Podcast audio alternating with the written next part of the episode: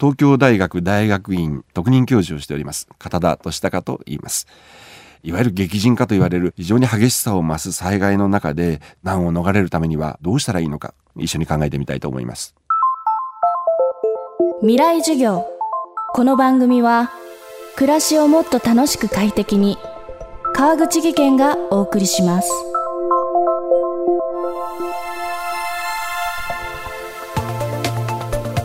未来授業。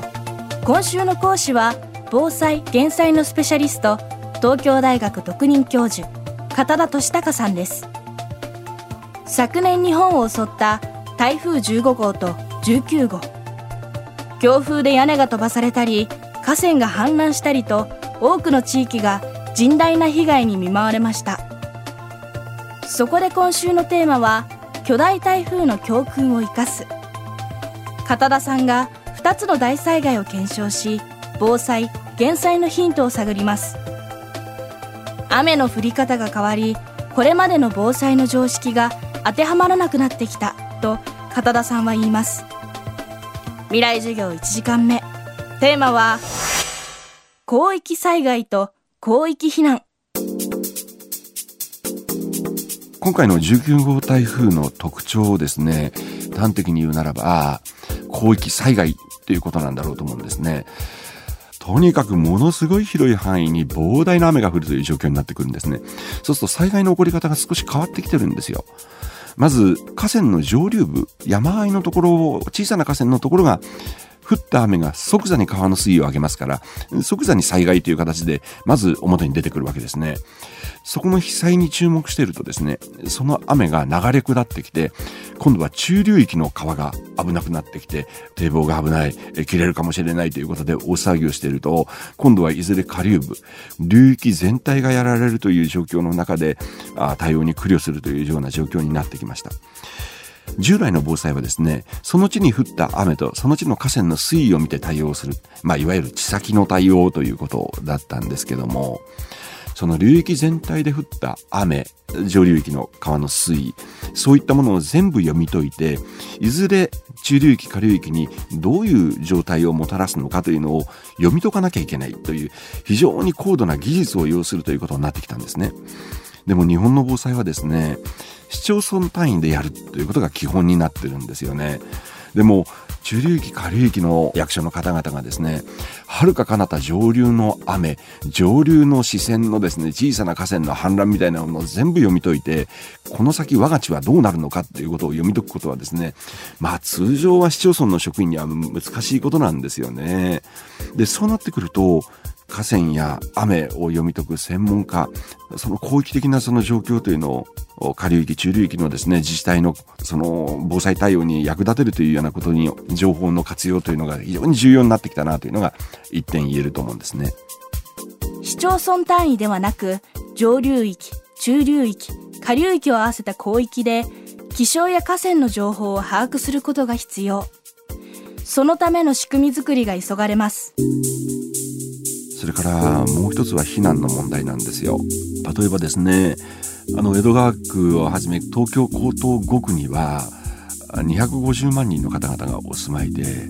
いずれも0メートル地帯。0メートルというと海抜0メートルのように聞こえますけども違うんですね。マイナスなんですよね。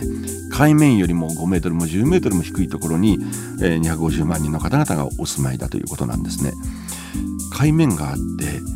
堤防という薄皮1枚で守られてそれよりも低いところに250万人が集まり住んでるという状況ですよね。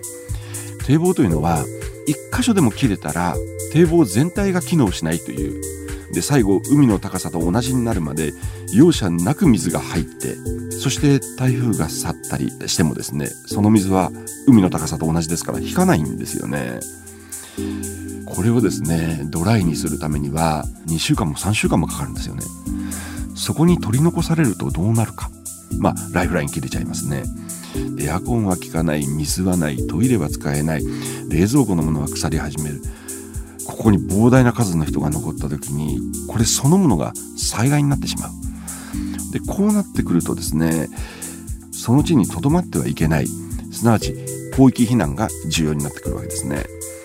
えー、仮にですね、250万人の方々をですね、この域外に逃げていただくためにどれだけの日数がかかるのかということをシミュレーションしてみたんですね。3日かかります。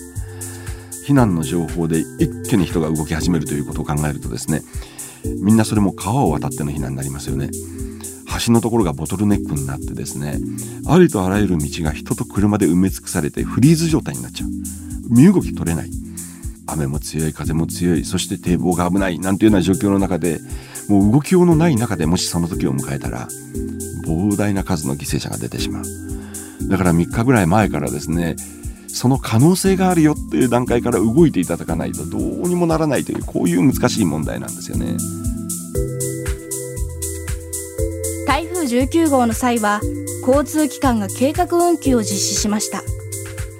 ただし、交通機関がストップすると広域避難をすることもできなくなります。片田さんは広域避難はもはや一地域の課題ではなく国が考えるべき問題とも話しています。巨大台風の教訓を生かす。今日は広域災害と広域避難でした。未来授業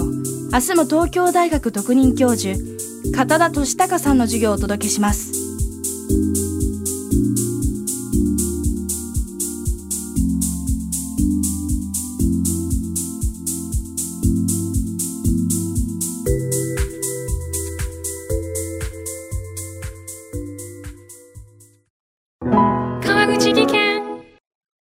階段での転落。大きな怪我につながるので怖いですよね。足元の見分けにくい階段でもコントラストでくっきり白いスベラーズが登場しました。皆様の暮らしをもっと楽しく快適に。川口技研のスベラーズです。未来授業。この番組は暮らしをもっと楽しく快適に川口技研がお送りしました。